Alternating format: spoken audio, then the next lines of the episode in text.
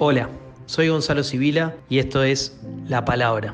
Otra vez nos encontramos para compartir algunas reflexiones. Pensaba esta semana en la demanda que recibimos a veces en las conversaciones con los compañeros, con las compañeras, con los vecinos y las vecinas de los lugares donde vivimos, donde circulamos, donde militamos, sobre el Frente Amplio, sobre su rol, sobre nuestro rol en este momento tan difícil que vive el país. A veces sentimos que son demandas hasta contradictorias. Nos cuesta discernir por dónde va lo que se está esperando de nosotros, como fuerza política, como fuerzas sociales, en estas circunstancias tan particulares que vive el Uruguay. Lo cierto es que nos tocó hace poquito salir del gobierno, que Uruguay tiene hoy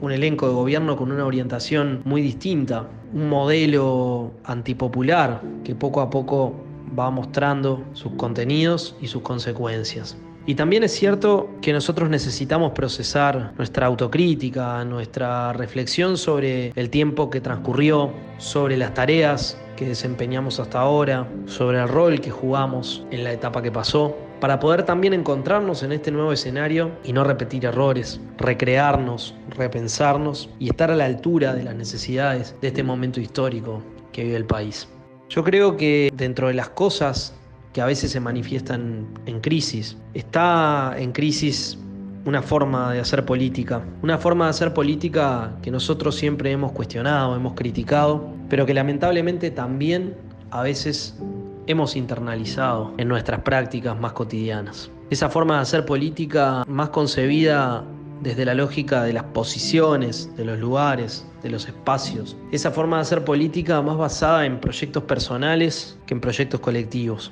Eso que algunos ciudadanos y ciudadanas identifican con la política y que nosotros una y otra vez decimos, no, eso no es la política. Eso es en todo caso una forma de hacer política, una forma de moverse en la vida, en las distintas actividades públicas y privadas, en la que se pone por encima la ambición personal o las veleidades o las iniciativas particulares de cada uno por sobre lo colectivo, por sobre lo social, por sobre lo comunitario. Si algo distingue a las fuerzas populares, a eso que siempre hemos denominado izquierda, de una forma tradicional de hacer política, es justamente el rechazo a esas modalidades. Pero es cierto que a veces estas cosas se han entreverado un poco.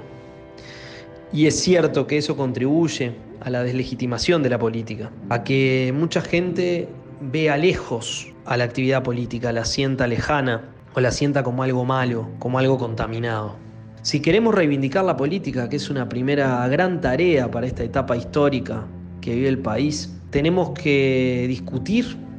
interpelar y transformar todo lo que esté tocado por esas formas de hacer que no contribuyen ni un poquito a ese proyecto de transformación social por el que luchamos. En un momento como este, donde hay un mundo de uruguayos y de uruguayas sufriendo las consecuencias de la emergencia, con un gobierno que reconoce públicamente y casi sin culpa que no hace lo suficiente para atender esa realidad, en un momento en que Vemos intentos de correr hasta el fiscal general de la Nación, desde la política partidaria, desde espacios institucionales, por parte de integrantes del gobierno. Tenemos que ser conscientes de que no hay espacio para perdernos en una dinámica que nos lleve a lo personal, a lo particular, a los intereses sectoriales por encima de ese gran interés colectivo que es frenar esa embestida antipopular, defender las conquistas democráticas,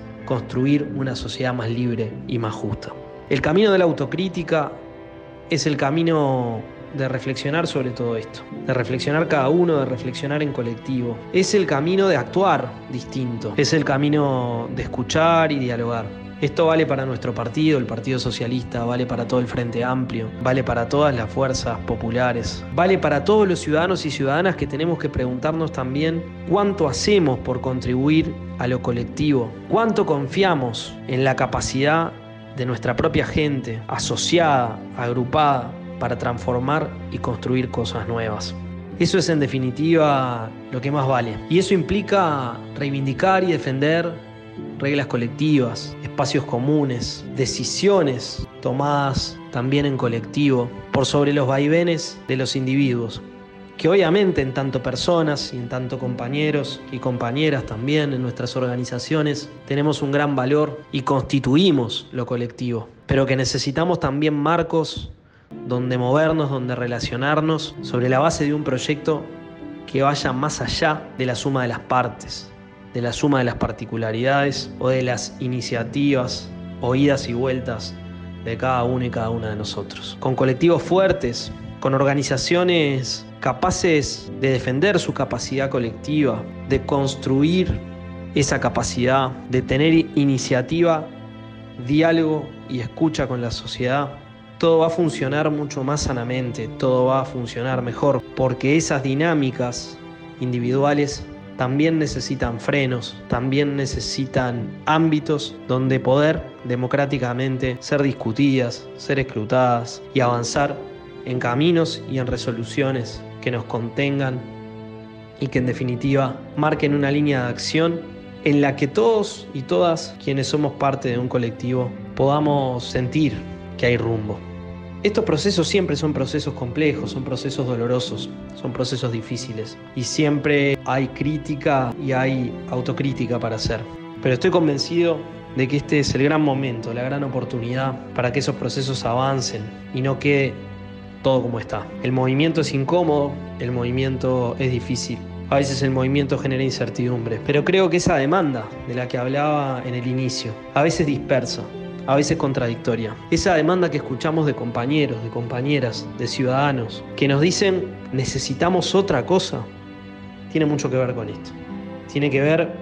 con convocarnos, con interpelarnos a una forma de construcción que motive también a otros, a muchos que a veces eligen el camino de la queja, a integrarse a lógicas colectivas que de verdad funcionen a partir de valores, de principios y de proyectos compartidos. Ese camino es un camino desafiante y a ese camino nos estamos convocando para poder seguir construyendo el Frente Amplio, el Partido Socialista, las organizaciones sociales que necesitamos para enfrentar este momento que le toca vivir al Uruguay.